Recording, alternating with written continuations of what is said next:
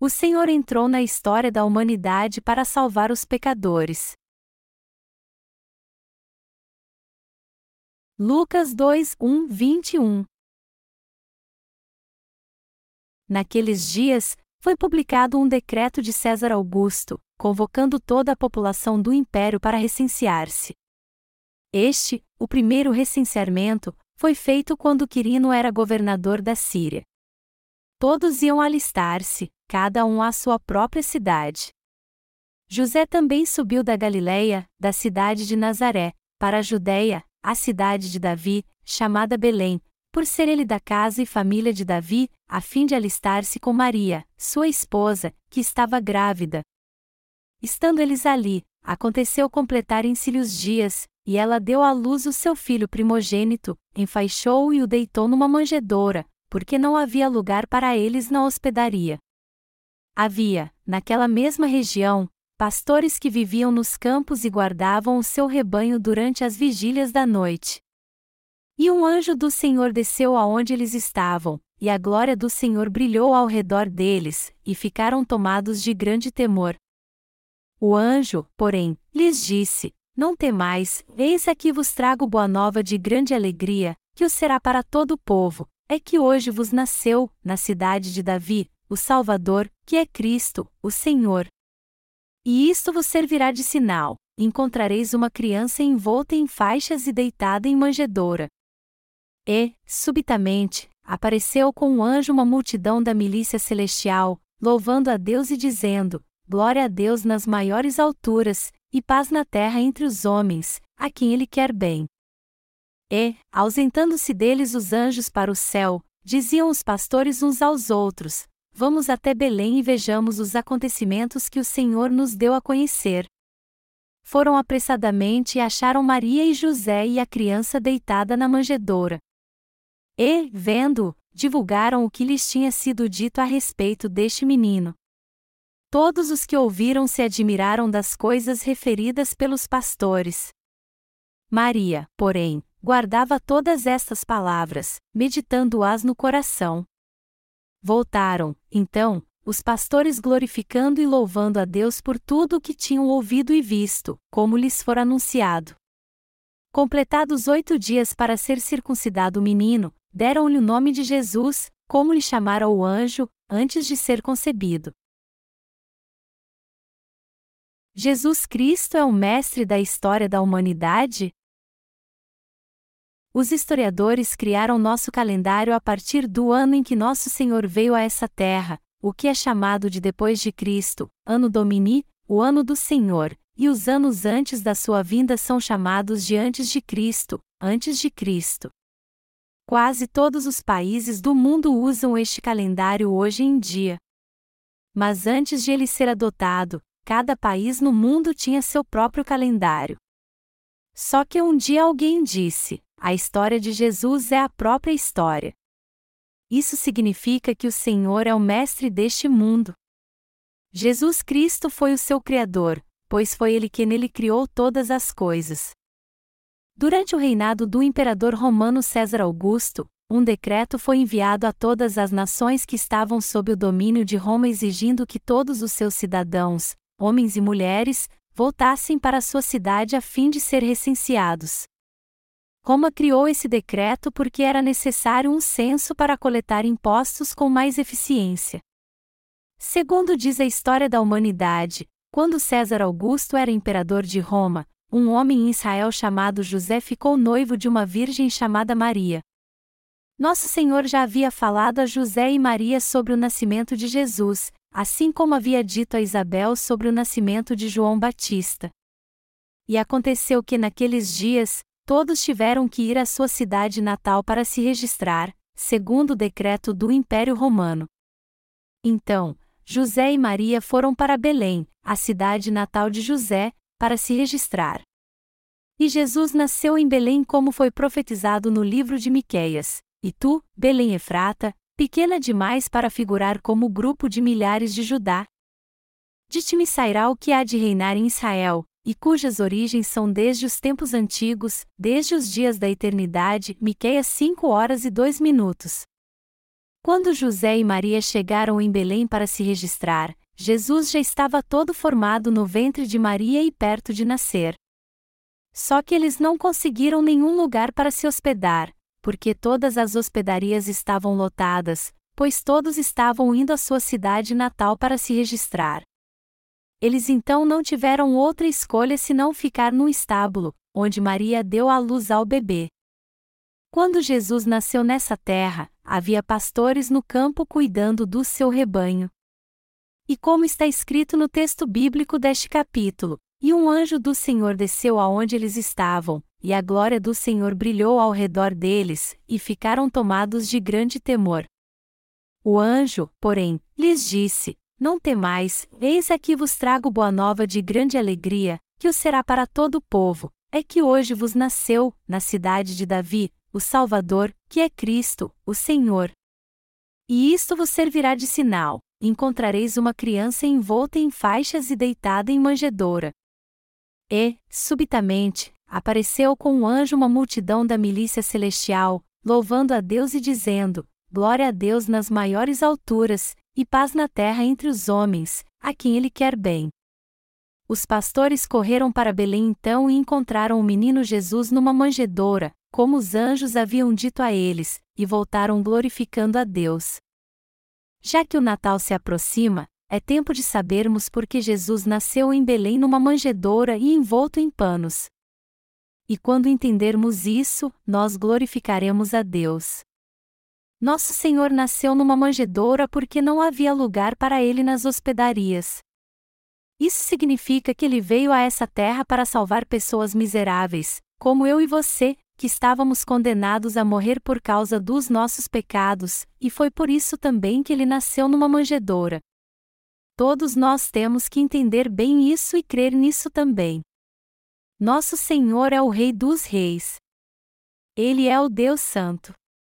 Apesar de ter vindo a essa terra na forma de um homem, ele era o Deus Santo em sua essência e não tinha pecado algum.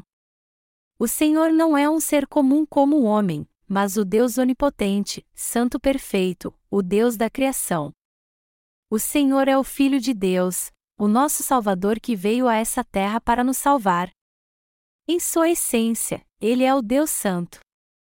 Está escrito no texto acima que Jesus foi encontrado numa manjedoura envolto em panos, e estes panos diz respeito ao linho branco. Após dar à luz a Jesus na manjedoura, Maria cortou seu cordão umbilical e o envolveu com panos. E como não havia outro lugar para colocá-lo, ela o colocou numa manjedoura, um tabuleiro usado para alimentar animais.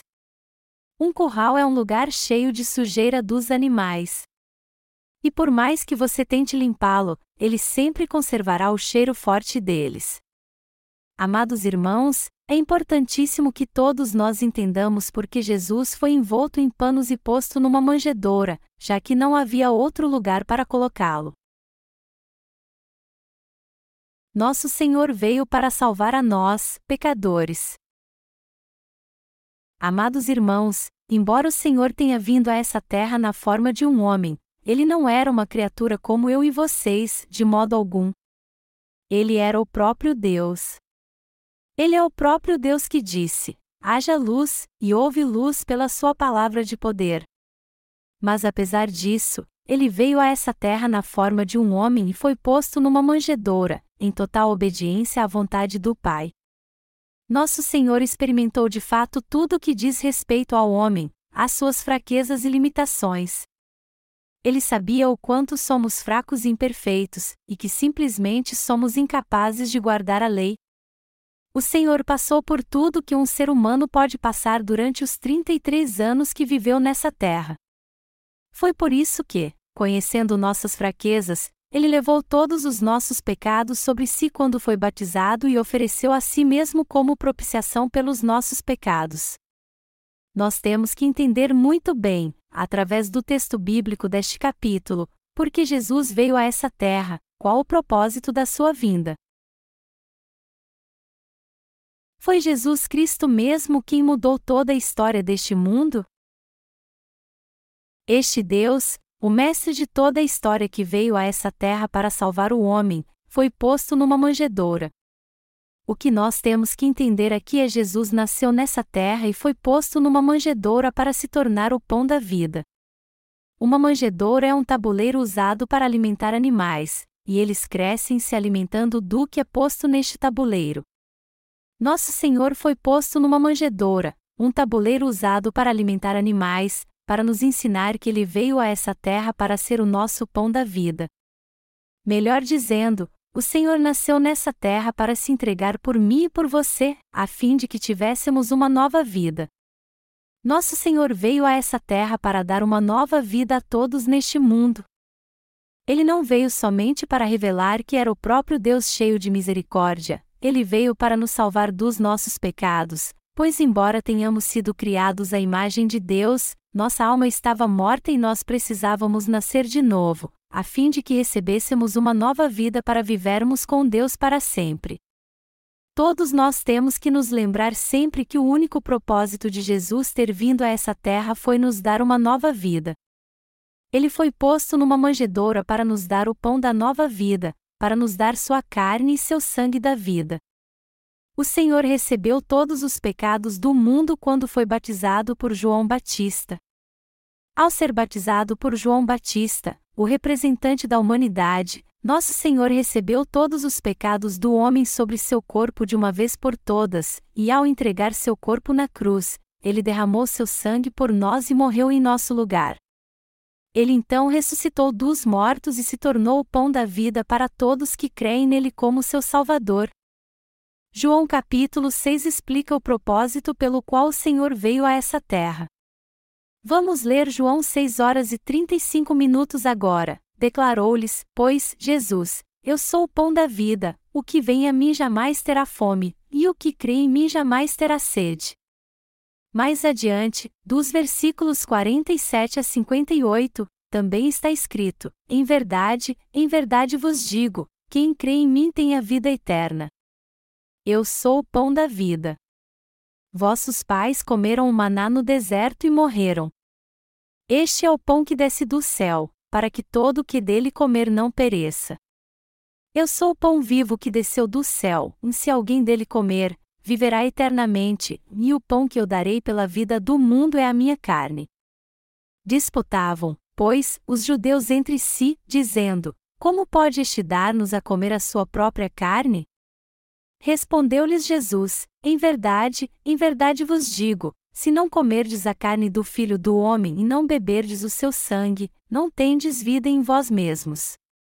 Quem comer a minha carne e beber o meu sangue tem a vida eterna, e eu o ressuscitarei no último dia.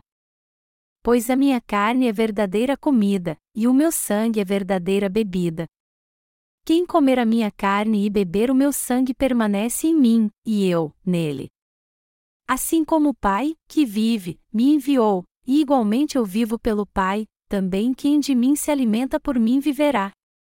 Este é o pão que desceu do céu, em nada semelhante àquele que os vossos pais comeram e, contudo, morreram, em quem comer este pão viverá eternamente. Foi por essa razão, para nos dar o pão da vida, que o Senhor foi posto numa manjedoura quando nasceu nessa terra. Quem mora na cidade talvez não saiba o que é uma manjedoura, Manjedoura é um tabuleiro feito de madeira, um utensílio usado para alimentar animais. É uma simples bacia. E quando nosso Senhor nasceu nessa terra, ele foi colocado numa manjedoura e envolto em panos. Essa cena nos mostra muito bem o que o Senhor veio nos dar quando nasceu nessa terra. Ele veio a essa terra para nos dar uma nova vida. Ele veio para nos dar sua carne e seu sangue, para que todos que comerem dela recebam uma nova vida. Nosso Senhor disse: O pão que eu darei pela vida do mundo é a minha carne. Disputavam, pois, os judeus entre si, dizendo: Como pode este dar-nos a comer a sua própria carne? Respondeu-lhes Jesus: Em verdade, em verdade vos digo: se não comerdes a carne do Filho do Homem e não beberdes o seu sangue, não tendes vida em vós mesmos. Quem comer a minha carne e beber o meu sangue tem a vida eterna, e eu o ressuscitarei no último dia. Pois a minha carne é verdadeira comida, e o meu sangue é verdadeira bebida. Quem comer a minha carne e beber o meu sangue permanece em mim, e eu, nele. Mas como podemos comer a carne de Jesus e beber o seu sangue? Após viver 33 anos nessa terra e antes de ir à cruz, o Senhor reuniu os discípulos durante a Páscoa e celebrou com eles a Santa Ceia. Naquela ocasião, ele partiu o pão e deu aos discípulos, dizendo a eles para tomar e comer aquele pão, pois era seu corpo. Do mesmo modo, ao dar o vinho para eles, ele disse: Bebei dele todos, porque isto é o meu sangue, o sangue da nova aliança, derramado em favor de muitos, para a remissão de pecados. Mateus 26 2.27 e fim 28. Como podemos comer a carne de Jesus e beber o seu sangue? Alguém pode comer a carne de Jesus literalmente? Não. É pela graça que Jesus nos deu sua carne e seu sangue fez com que pudéssemos receber algo tão valioso. O Senhor disse de modo bem claro que quem comesse sua carne e bebesse seu sangue teria a vida eterna. Portanto, está claro que temos que comer a carne de Jesus e beber seu sangue. Todos que creem em Jesus têm que comer sua carne e beber seu sangue. Como podemos comer a carne de Jesus e beber seu sangue então? Quando o Senhor veio a essa terra, ele nasceu em Belém, e o nome dessa cidade significa padaria. Em outras palavras, o Senhor nasceu numa cidade chamada Padaria e foi posto numa manjedoura. Ele nos deu uma nova vida. Ele veio a essa terra para nos dar sua carne e seu sangue, a fim de que pudéssemos receber uma nova vida. O Senhor, o Criador e o Salvador, veio a essa terra para nos alimentar com sua carne e seu sangue, e temos que comer a carne de Jesus e beber seu sangue. A Bíblia nos diz claramente que devemos comer a carne de Jesus e beber seu sangue. O Senhor nos deu sua carne e seu sangue ao longo dos 33 anos que viveu nessa terra. O Senhor nos deu seu sangue e sua carne, ou seja, o pão da vida. O fato de ele ter nos dado sua carne significa que ele nos deu seu corpo, mas o que isso significa realmente? Jesus disse que daria sua carne por todos que crescem nele. Mas como foi que ele nos deu sua carne? O Senhor veio a essa terra para salvar do pecado todos que estavam oprimidos pela lei. E quando fez 30 anos, ele foi batizado por João Batista. Está escrito na Bíblia, em Mateus 3, 13 e 15. Por esse tempo, dirigiu-se Jesus da Galiléia para o Jordão, a fim de que João o batizasse. Ele, porém, o dissuadia, dizendo: Eu é que preciso ser batizado por ti, e tu vens a mim? Mas Jesus lhe respondeu: Deixa por enquanto, porque, assim, nos convém cumprir toda a justiça. Então, ele o admitiu. Esse texto nos mostra que Jesus foi batizado por João Batista para cumprir a justiça de Deus. E quando ele saiu das águas, depois de ter sido batizado por João para cumprir a justiça de Deus, os céus se abriram para ele e Deus disse: Este é o meu filho amado, em quem me comprazo. Antes de ser batizado por João Batista, o Senhor disse: Deixa por enquanto, porque, assim, nos convém cumprir toda a justiça. Mateus 3 horas e 15 minutos. A palavra assim aqui é utos, em grego, que quer dizer dessa maneira, a forma mais apropriada ou não há outro modo além deste. Essa palavra nos mostra que Jesus levou os pecados do homem sobre si da forma mais apropriada e irreversível ao ser batizado por João Batista. As palavras toda justiça são, pasandikaiosúnem, em grego e significam o estado mais satisfatório onde não há imperfeição alguma. Com isso, Jesus quis dizer que convinha a ele tirar todos os pecados do mundo e apagá-los pelo método mais apropriado, sendo batizado por João. Melhor dizendo, nosso Senhor levou todos os nossos pecados sobre seu corpo aceitando-os quando foi batizado por João Batista. Você só pode entender o significado disso através do texto original das Escrituras. Durante a Santa Ceia, antes da crucificação, o Senhor partiu o pão e deu aos discípulos, dizendo: Tomai, comei, e isto é o meu corpo. Mateus 26, 2.26. Ao nascer nessa terra, Jesus foi posto numa manjedoura, o que significa que ele veio para nos dar vida. Mas como o Senhor nos deu sua carne?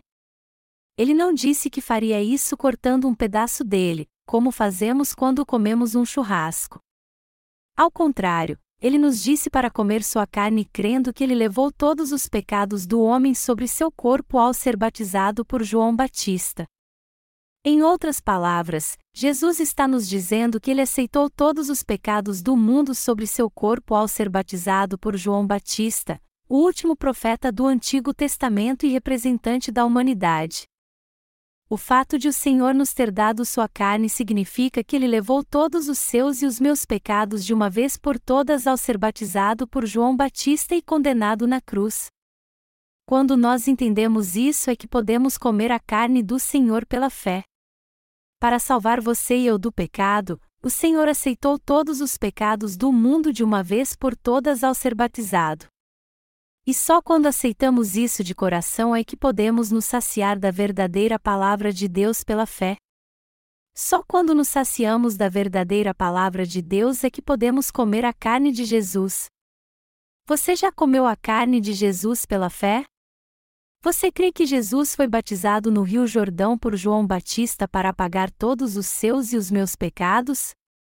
Nosso Senhor diz em João capítulo 6: quem comer a minha carne e beber o meu sangue tem a vida eterna, e eu o ressuscitarei no último dia. Pois a minha carne é verdadeira comida, e o meu sangue é verdadeira bebida. O pão que eu darei pela vida do mundo é a minha carne. Nosso Senhor nasceu nessa terra à semelhança do homem para pagar nossos pecados. A Bíblia diz que o Verbo se tornou carne e habitou entre nós. Aos 30 anos, ele recebeu o batismo de João Batista para apagar todos os nossos pecados. Amados irmãos, vocês precisam entender muito bem o significado do batismo que Jesus recebeu de João Batista e crer nele. Vocês não podem interpretar isso à sua maneira, achando que Jesus foi batizado só para mostrar sua humildade ou porque era muito simples. Vocês não podem crer dessa maneira errada. Para cumprir toda a justiça, o Senhor foi batizado por João Batista, o maior de todos os nascidos de mulher, e assim levou todos os pecados do homem de uma vez por todas. Ao batizar Jesus, João Batista passou todos os pecados do homem para ele, e ao ser batizado por João, Jesus recebeu estes pecados e purificou a todos. Essa é a prova de que o Senhor levou todos os nossos pecados de uma vez por todas quando foi batizado. Eu tenho pregado o Evangelho da água e do Espírito para todo mundo até hoje, inclusive para os cristãos no mundo todo. Quando as pessoas ouvem meus sermões ou os leem em livros, eles devem pensar por que eu publiquei tantos livros, já que não há muita coisa para falar, achando talvez que somente um livro seria suficiente. Mas a verdade é que todos os meus livros são importantes, pois todos nós temos que comer o alimento espiritual o tempo todo. Até hoje eu nunca deixei de falar do batismo de Jesus em meus sermões. E o motivo é simples: é porque Jesus levou todos os seus e os meus pecados quando foi batizado por João Batista no Rio Jordão. Eu sempre prego sobre o batismo de Jesus porque é meu dever pregar a verdade, que não somente meus pecados foram passados para Jesus, mas os de todo o mundo também.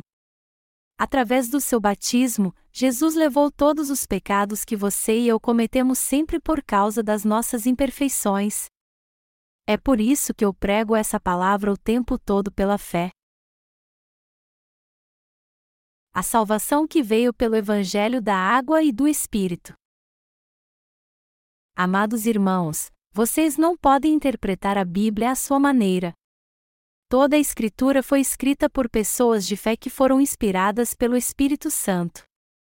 Por isso, vocês precisam dar ouvidos àqueles que foram remidos dos seus pecados e receberam o Espírito Santo em seu coração. A Bíblia tem que ser interpretada como foi escrita. Vocês não devem separar o Antigo do Novo Testamento. É um erro interpretar a Bíblia baseado em uma só passagem. Em suma, vocês devem buscar a orientação do Espírito Santo quando ler a Bíblia. Deus deu a lei ao povo de Israel. Mas como sabia que eles não conseguiriam guardá-la, ele também deu a eles o sistema sacrificial do tabernáculo, que os levava a receber a remissão de pecados. Neste sistema sacrificial dado por Deus, o povo de Israel passava seus pecados para os animais do sacrifício impondo as mãos sobre sua cabeça. O sacerdote sacrificava o animal então, derramava seu sangue, passava seu sangue nas pontas do altar de ofertas queimadas, o cortava em pedaços e o oferecia a Deus neste altar. Isso era feito para sacrifícios diários e anuais. Já que Jesus era o Cordeiro de Deus, ele foi o sacrifício de propiciação oferecido para salvar a todos neste mundo do pecado. Ele foi o Salvador enviado por Deus para nos dar uma nova vida. Jesus é o Cristo, o Filho unigênito de Deus enviado para salvar você e eu que estávamos destinados a morrer pelos nossos pecados.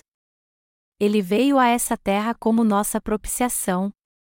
E ao invés de sermos condenados à morte pelos nossos pecados, Deus passou todos eles para o seu Filho através do batismo, fê-lo ser crucificado e derramar seu sangue, o ressuscitou dentre os mortos e nos deu a vida eterna. Nós recebemos a remissão de pecados crendo neste amor de Deus que entregou seu próprio Filho como propiciação por todos eles. Melhor dizendo, já que o próprio Senhor se tornou a propiciação pelos nossos pecados e levou todos eles, ele foi crucificado para ser condenado pelo pecado em nosso lugar, nos remindo assim de todos eles de uma vez por todas. Então, Todo aquele que deseja crer em Jesus Cristo tem que crer no batismo que ele recebeu de João Batista, porque só assim ele poderá ser purificado de todos os seus pecados.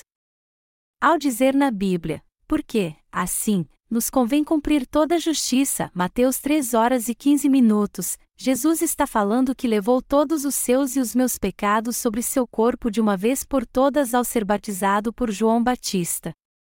Jesus só foi batizado uma vez. E quando saiu das águas, após receber o batismo na forma de imposição de mãos, ele levou todos os pecados do homem.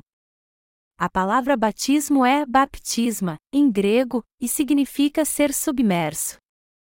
O sentido espiritual do batismo é purificar, ser enterrado e passar. Em outras palavras, o propósito de Jesus ter sido batizado foi levar todos os nossos pecados e purificá-los. Após aceitar todos os nossos pecados quando foi batizado por João Batista, Jesus derramou seu sangue na cruz por nós e com sua vida pagou o salário pelos nossos pecados. Jesus foi batizado por João Batista para nos salvar dos nossos pecados, pois eles foram realmente passados para ele de uma vez por todas. O batismo que Jesus recebeu é o mesmo que a imposição de mãos do Antigo Testamento, onde o pecador levava um animal sem defeito ao tabernáculo e passava seus pecados para ele impondo as mãos sobre sua cabeça. A imposição de mãos do Antigo Testamento era o método pelo qual os pecados do povo eram passados para os animais do sacrifício. Eu não estou defendendo a doutrina batista aqui, muito menos dizendo que alguém só é batizado de modo correto se for totalmente submerso na água. Há muitas denominações cristãs no mundo, mas todas elas foram criadas por homens. Só há dois tipos de pessoas, independentemente se elas creem em Jesus ou não, os que nasceram de novo e os que não nasceram. Eu quero que todos vocês entendam que o Senhor foi batizado para levar todos os nossos pecados. Por que Jesus teve que morrer na cruz? João, que batizou Jesus, foi o maior entre os que nasceram de mulher. Mateus 11 horas e 12 minutos diz que se faz violência ao reino dos céus e pela força se apoderam dele. Já que Jesus recebeu todos os pecados do homem ao ser batizado por João Batista, ele teve que morrer na cruz. O precioso sangue de Jesus, que se tornou nossa propiciação aos olhos do Pai, nos deu vida. Jesus foi castigado pelos nossos pecados porque só por essa expiação poderíamos ser salvos. Então, se você e eu cremos em Jesus Cristo, que veio pelo Evangelho da Água e do Espírito, nós fomos salvos de todos os nossos pecados. O Senhor nos deu sua carne. Isso quer dizer que ele foi batizado por João Batista nessa terra. Jesus teve que morrer na cruz porque recebeu todos os seus e os meus pecados quando foi batizado por João Batista, e foi por causa destes pecados que ele foi crucificado e derramou seu sangue na cruz por nós. Seu sangue derramado na cruz expiou nossos pecados. Alguns recebem o batismo como sinal de que pertencem à igreja, mas ninguém deve ser batizado assim. Isso não passa de um ritual religioso. Quando somos batizados, nós testificamos nossa fé de que Jesus levou todos os nossos pecados quando foi batizado, quando descemos às águas, testificamos nossa fé de que Jesus morreu por nós derramando seu sangue na cruz, e quando saímos das águas, testificamos nossa fé de que Jesus ressuscitou dos mortos e se tornou nosso Salvador. Enfim, ao sermos batizados, nós testificamos que Jesus é nosso Salvador. Quando somos batizados, é assim que confessamos nossa fé. Jesus levou todos os meus pecados e do homem de uma vez por todas quando foi batizado por João Batista. E o fato de ele ter descido às águas significa, espiritualmente falando, que ele morreu no lugar dos pecadores. Isso significa que o Senhor foi a propiciação pelos nossos pecados e morreu por nós. O fato de Jesus ter saído das águas aponta para a sua ressurreição para nos dar uma nova vida, ele levou todos os nossos pecados, morreu e ressuscitou dos mortos. É assim que eu creio no Filho que o Pai enviou. Eu creio no Evangelho da Água e do Espírito. Eu creio que o Filho que o Pai enviou é meu Salvador. Nós somos batizados como sinal da nossa fé, a fim de mostrar que cremos que Jesus é nosso Salvador, que cremos na sua carne e no seu sangue. É pela fé que somos batizados em nome do Pai, do Filho e do Espírito Santo. Nós também professamos nossa fé para Satanás e dizemos a ele: Veja bem, diabo. Como você pode ver, eu creio no Evangelho da água e do Espírito que Jesus me deu. Quando ele foi batizado por João Batista, ele tirou todos os meus pecados, e ele foi castigado na cruz por todos eles, mas ele ressuscitou dos mortos. Saiba você que é contra a justiça de Deus, que é assim que eu creio. Então, eu não tenho pecado. Eu pertenço a Deus. Essa é a fé que professamos para Satanás. Mas além de sermos batizados, nós também professamos nossa fé para nossos irmãos que possuem a mesma fé. Irmãos amados, como vocês, eu creio no Evangelho da água e do Espírito para minha salvação. Eu creio que Jesus levou todos os meus pecados quando foi batizado. E creio também que o Senhor batizado morreu na cruz pelos meus pecados. É assim que testificamos nossa fé diante dos outros santos. O apóstolo Paulo disse: Porque todos quantos fostes batizados em Cristo de Cristo vos revestistes, Gálatas 3 horas e 27 minutos. 1 João capítulo 5, 6 e 8 também afirma: este é aquele que veio por meio de água e sangue, Jesus Cristo, não somente com água, mas também com a água e com o sangue. E o Espírito é o que dá testemunho, porque o Espírito é a verdade.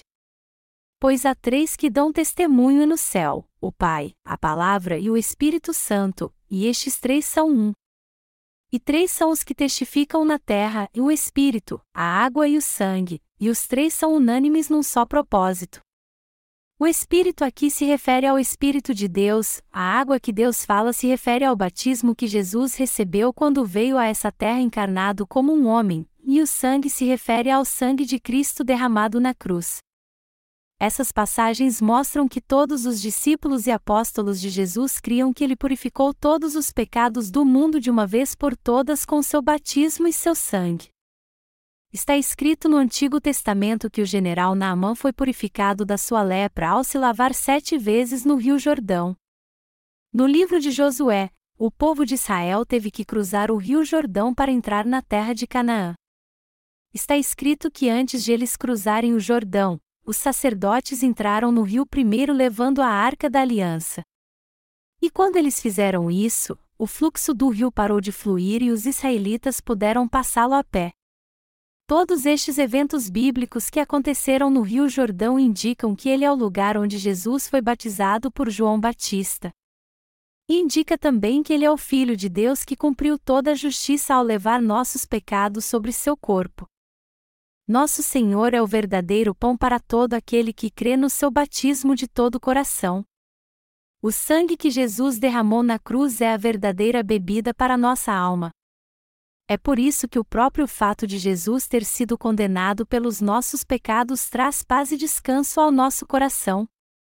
Além de levar todos os nossos pecados quando foi batizado, Jesus foi condenado por eles também, ele foi condenado por nossos pecados em nosso lugar. Como isso é maravilhoso! A carne de Jesus nos deu uma nova vida. Foi por isso que Jesus levou todos os pecados do mundo sobre si ao ser batizado por João Batista. E é por isso também que recebemos uma nova vida crendo no Evangelho da Água e do Espírito. Mas e você?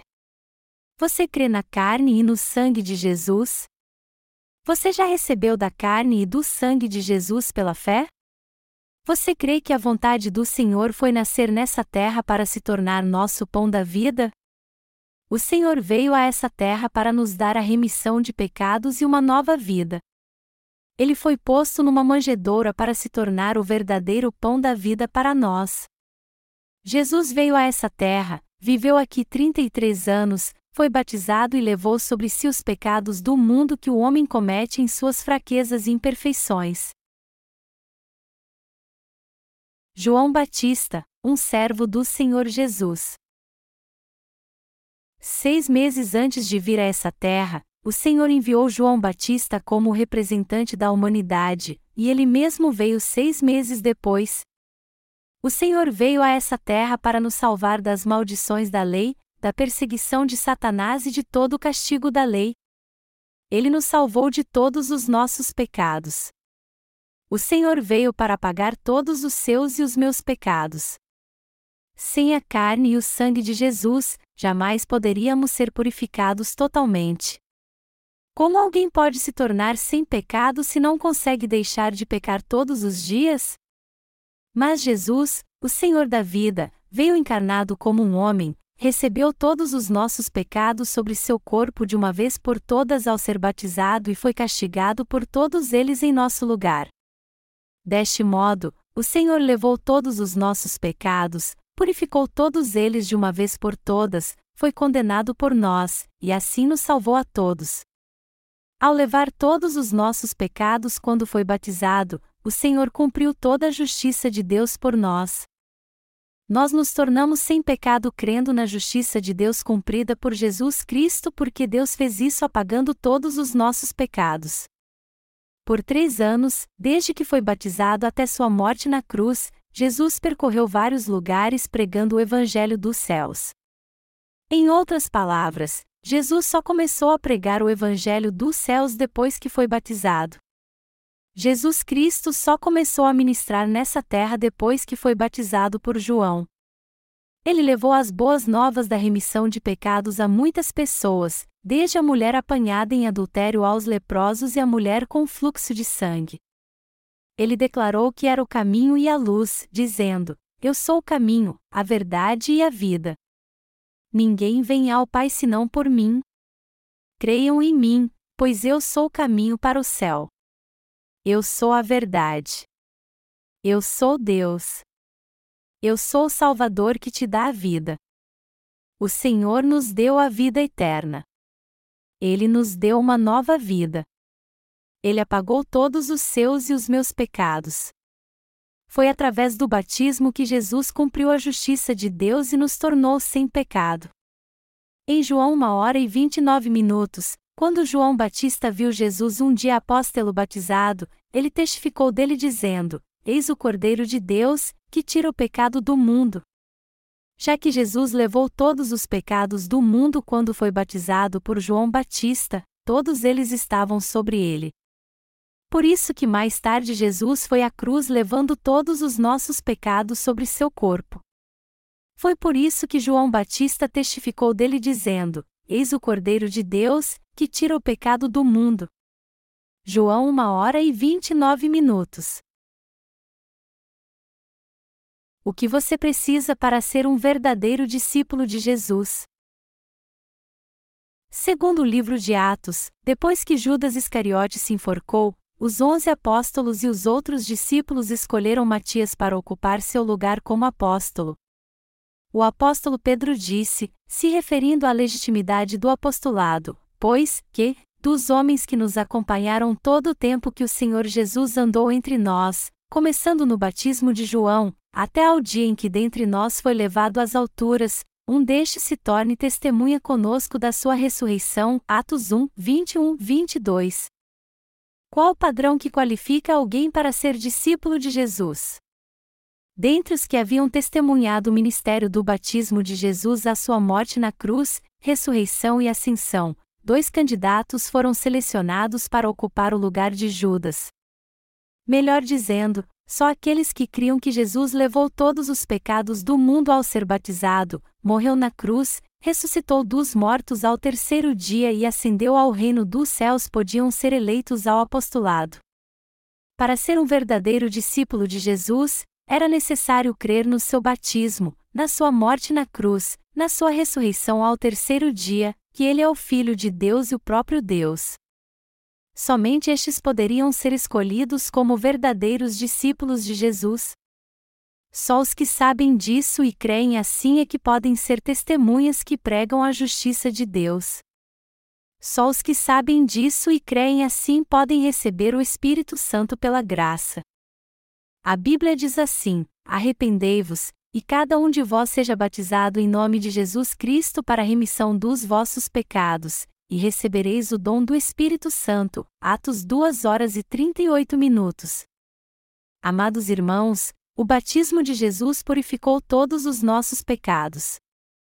Mas eles não serão purificados se não entendermos isso, por mais que tenhamos sido batizados em nome de Jesus Cristo, nossos pecados só são purificados quando cremos na razão pela qual Jesus foi batizado por João Batista e porque ele morreu na cruz somente as pessoas que têm fé que Deus aprova e purifica seus pecados.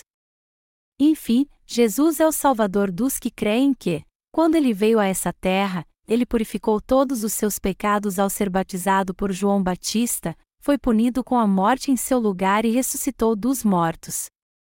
Foi para os que creem nisso que Jesus se tornou seu Salvador e deu-lhes uma nova vida. É por isso que o Senhor é nosso Salvador. Nosso Senhor é Cristo, o Senhor. A palavra Cristo significa o ungido. Quem é o ungido então? Reis, profetas e sacerdotes foram ungidos nos dias do Antigo Testamento. Jesus teve estes três ofícios quando veio a essa terra, além de ser nosso Senhor e Salvador. O Senhor é o Rei dos Reis, o sumo sacerdote celestial e o profeta que virá novamente. Como sumo sacerdote, ele levou todos os pecados do homem e morreu no seu lugar. E os verdadeiros discípulos de Jesus são os que creem no seu batismo e no seu sangue na cruz. Você tem que entregar todos os seus pecados para ser discípulo de Jesus. Jesus diz em João 6 horas e 53 minutos: Em verdade, em verdade vos digo: se não comerdes a carne do filho do homem e não beberdes o seu sangue, não tendes vida em vós mesmos.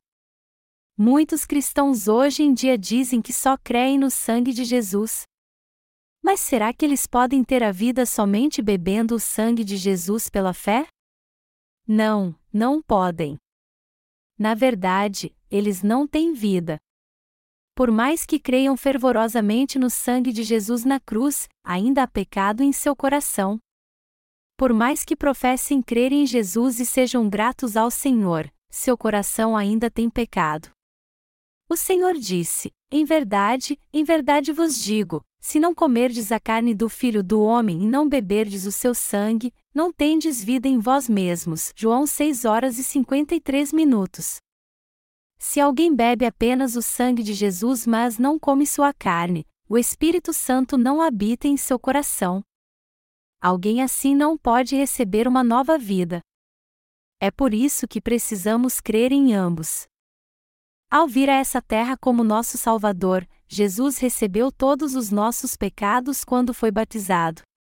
Então, temos que crer no batismo de Jesus também. Temos que crer em tudo isso, que ele levou pessoalmente todos os pecados do mundo quando foi batizado e foi condenado por nós na cruz de uma vez por todas. Se não crermos nisso, não teremos vida, por mais que creiamos em Jesus. Ou seja, deste modo, o Espírito Santo não habita em nosso coração, mesmo que creiamos em Jesus como nosso Salvador de todo o nosso coração. A Bíblia diz assim: Examinai-vos a vós mesmos se realmente estáis na fé, um provai-vos a vós mesmos. Ou não reconheceis que Jesus Cristo está em vós? Se não é que já estáis reprovados, 2 Coríntios 13 horas e 5 minutos.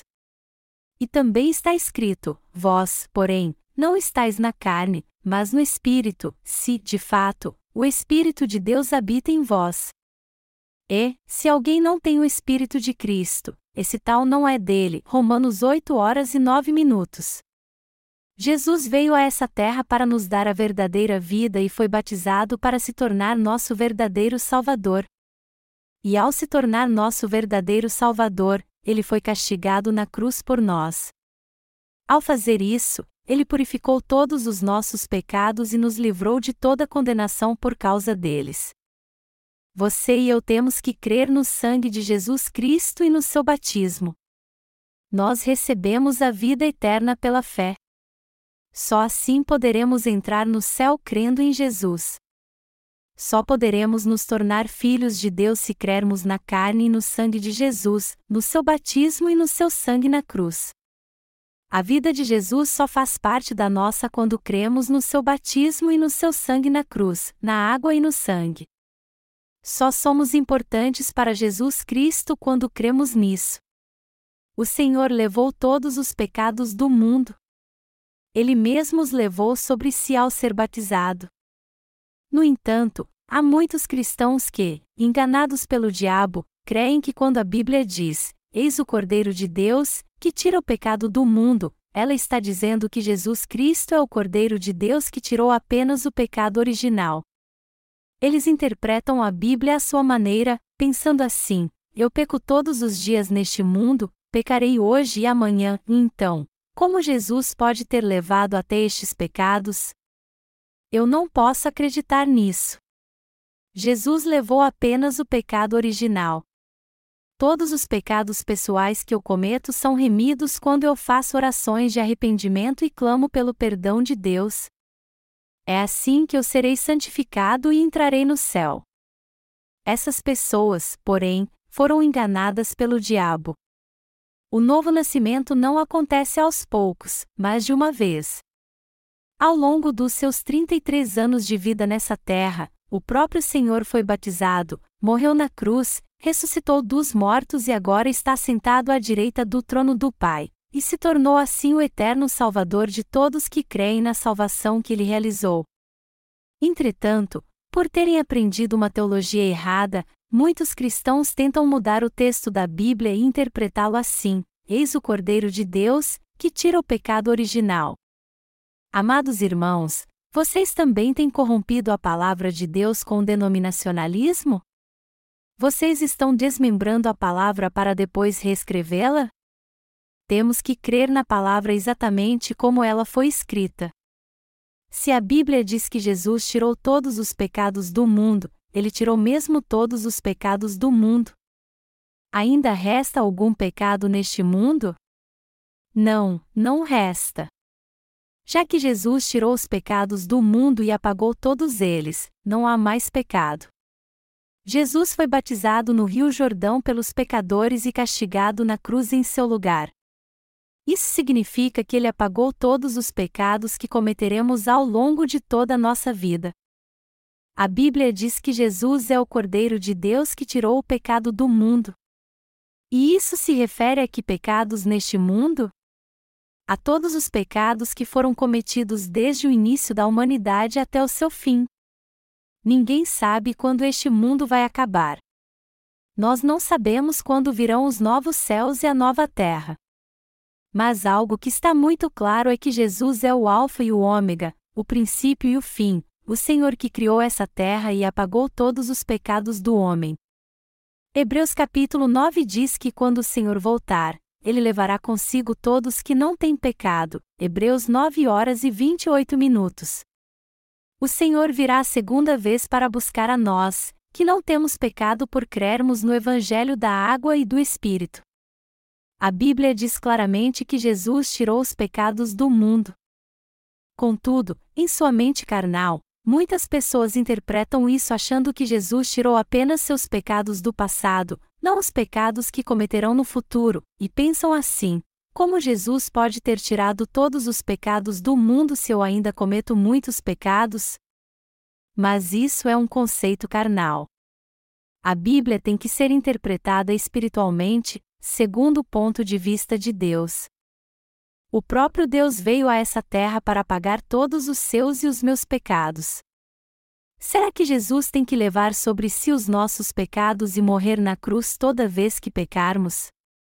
Morrer uma vez já foi tão terrível que Jesus pediu ao Pai que, se possível, afastasse dele este cálice. Por que então ele teria que morrer várias vezes? A Bíblia diz que o salário do pecado é a morte, e que não há remissão sem derramamento de sangue. Através do batismo que recebeu de João Batista, Jesus levou todos os nossos pecados de uma vez por todas, inclusive todos os pecados que cometeremos até morrermos. Ele foi condenado e nos salvou de uma vez por todas. Ele não espera que pequemos para dizer: já que você pecou, eu vou apagar este pecado para você. Se fosse assim, Jesus teria que morrer todos os dias pelos nossos pecados. É por isso que os que creem em Jesus, mas não no seu batismo e no seu sangue, ou seja, os que não creem no Evangelho da água e do Espírito, se ajoelham todos os dias para pedir que o Senhor purifique seus pecados. Mas isso é o mesmo que crucificar Jesus de novo. Vamos dizer que seu filho se sacrificou por alguém. Como você se sentiria se essa pessoa não desse valor ao sacrifício dele e pedisse a ele para morrer mais uma vez, e dissesse que morrer uma vez não era suficiente.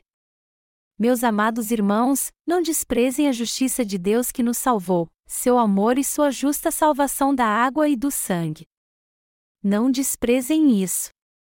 Pedir a Deus que perdoe seus pecados todos os dias é o mesmo que pedir a Jesus que venha novamente a este mundo violento, seja batizado no Rio Jordão, morra na cruz, ressuscite dos mortos, Suba aos céus e faça tudo isso de novo por causa dos pecados que vocês cometeram. Amados irmãos, o Senhor disse que nos tornou perfeitos de uma vez por todas. Ter o conhecimento e a fé corretos é algo indispensável para ouvir qualquer sermão, entender a Bíblia e estudar teologia. Não adianta fazer isso superficialmente. Os que de fato conhecem teologia não falam muito sobre isso, pois sabem que ela não é tão importante assim para quem busca a verdade. A própria Bíblia diz que o Antigo e o Novo Testamento se completam, como está escrito: Buscai no livro do Senhor e lede, nenhuma destas criaturas falhará, nenhuma nem outra faltará, um porque a boca do Senhor ordenou. E o seu espírito mesmo as ajuntará. Isaías 34, 16. Como vocês sabem, Deus usou Moisés para dar o sistema sacrificial ao povo de Israel. Eles tinham que impor suas mãos sobre a cabeça do holocausto para ser remidos nos dias do Antigo Testamento. Já no Novo Testamento, Jesus tirou todos os nossos pecados ao ser batizado. Melhor dizendo, ele nos salvou segundo o sistema sacrificial criado por Deus. No Antigo Testamento, os pecados eram passados para o holocausto pela imposição de mãos sobre sua cabeça. A oferta queimada então era imolada, seu sangue derramado e aspergido, e sua carne cortada e queimada para ser oferecida a Deus. Já no Novo Testamento, Jesus recebeu todos os pecados ao ser batizado e foi condenado na cruz por nós. Ele veio para nos dar uma nova vida pelo seu batismo e seu sangue derramado. Estes dois sacrifícios não se completam. Jesus é o Salvador que livrou seu povo dos seus pecados. Ele veio a essa terra para pagar todos os nossos pecados ao ser batizado e derramar seu sangue. Foi assim que ele acabou com nossos pecados. E já que Jesus foi batizado no Rio Jordão, condenado pelo pecado na cruz, morreu e ressuscitou dentre os mortos, ele é o Deus da salvação de todos que creem nele. Todas as passagens da Bíblia têm que ser lidas junto com o resto das Escrituras. Toda a Bíblia fala sobre a salvação. Tanto o Antigo como o Novo Testamento estão lidados entre si. Você crê que o Evangelho de João é a palavra de Deus? Em João capítulo 6, Jesus diz que todo aquele que come sua carne e bebe seu sangue receberá a vida eterna, mas que os que não fizerem isso não terão vida em si mesmos. Se alguém crê em Jesus, ele tem que crer também na sua carne para ser salvo, ou seja, nós temos que crer que Jesus levou todos os nossos pecados quando foi batizado. Quem não crê no batismo de Jesus e no seu sangue não pode ser salvo, por mais que creia fervorosamente em Jesus. Jesus ressuscitou dentre os mortos ao terceiro dia e agora está assentado à direita do trono de Deus. Se alguém crê em Jesus mas não na sua carne e no seu sangue, sua fé então é falsa. Ele tem uma fé errada. O Senhor foi posto numa manjedoura quando nasceu nessa terra. Mas por que Jesus foi posto num lugar usado para alimentar animais? Assim que nasceu, Jesus foi colocado numa manjedoura para ser o pão da vida de todos que nele crescem. Jesus ensinou aos principais sacerdotes de Israel e aos grandes doutores da lei quando tinha 12 anos. Em certa ocasião, quando José e Maria, seus pais, foram à festa da Páscoa em Jerusalém, eles voltaram para casa sem Jesus, achando que ele estava com alguém em seu grupo de viagem. Mas quando viram que ele não estava com o grupo, voltaram a Jerusalém para procurá-lo e o encontraram com os principais sacerdotes, conversando com eles sobre a lei de Deus. E os principais sacerdotes ficaram maravilhados com os ensinamentos de Jesus. Isso significa que Jesus é o Salvador dos que creem na vontade de Deus e são obedientes a Ele. Jesus é a salvação e a vida eterna para mim e para você. Quando veio a essa terra num corpo carnal e foi batizado, ele recebeu todos os nossos pecados e os purificou a todos. Ao entregar seu corpo para ser castigado na cruz por nós e ressuscitar dos mortos ao terceiro dia, ele se tornou o verdadeiro Salvador de todos que creem nele. Você crê que Jesus tirou todos os pecados do mundo quando foi batizado? Amados irmãos, vocês creem na salvação de Jesus, que veio pela água e pelo sangue? Há muitos teólogos eruditos da Bíblia neste mundo, mas neste Natal, o Senhor quer saber se eles creem realmente nele ou não, quantos deles de fato creem nele, e se eles comeram mesmo da sua carne e beberam do seu sangue. Quando Jesus veio a essa terra, os principais sacerdotes, os escribas e o rei Herodes sabiam que ele havia nascido em Belém. Mas ninguém cria que o Senhor tinha nascido no estábulo. Quem creu nisso então? Foram simples pastores e sábios vindos do Oriente que creram nisso. Quais foram as ofertas que os sábios do Oriente levaram para Jesus? Eles levaram incenso, mirra e ouro. O ouro simboliza a fé que temos em Jesus como nosso Salvador e que ele levou todos os nossos pecados quando foi batizado. O incenso significa que oramos a Jesus, o próprio Deus, crendo que ele é o nosso Salvador. A mirra simboliza a verdade imutável e eterna que nos foi dada pela água e pelo Espírito. Jesus é o Deus da grande verdade. Foi por causa dessa fé que os sábios, que na verdade eram gentios, creram em Jesus como seu Salvador. Entretanto, no que diz respeito ao povo de Israel, nem os eruditos da Bíblia, nem os fariseus e os principais sacerdotes creram em Jesus. E o mesmo acontece hoje. Atualmente, são os pastores, obreiros e teólogos que não creem no batismo e no sangue de Jesus. Eles se recusam a crer que Jesus tirou todos os pecados do mundo ao ser batizado. Os teólogos não creem que todos os pecados do mundo foram passados para a cabeça de Jesus quando ele foi batizado. Eles interpretam o batismo de Jesus à sua maneira, dizendo que ele foi batizado só porque era humilde. Só que, ao fazer isso, eles negam o batismo da remissão de pecados que Jesus recebeu. A Bíblia é a palavra escrita de Deus. E Jesus cumpriu mesmo toda a justiça de Deus ao ser batizado no Rio Jordão.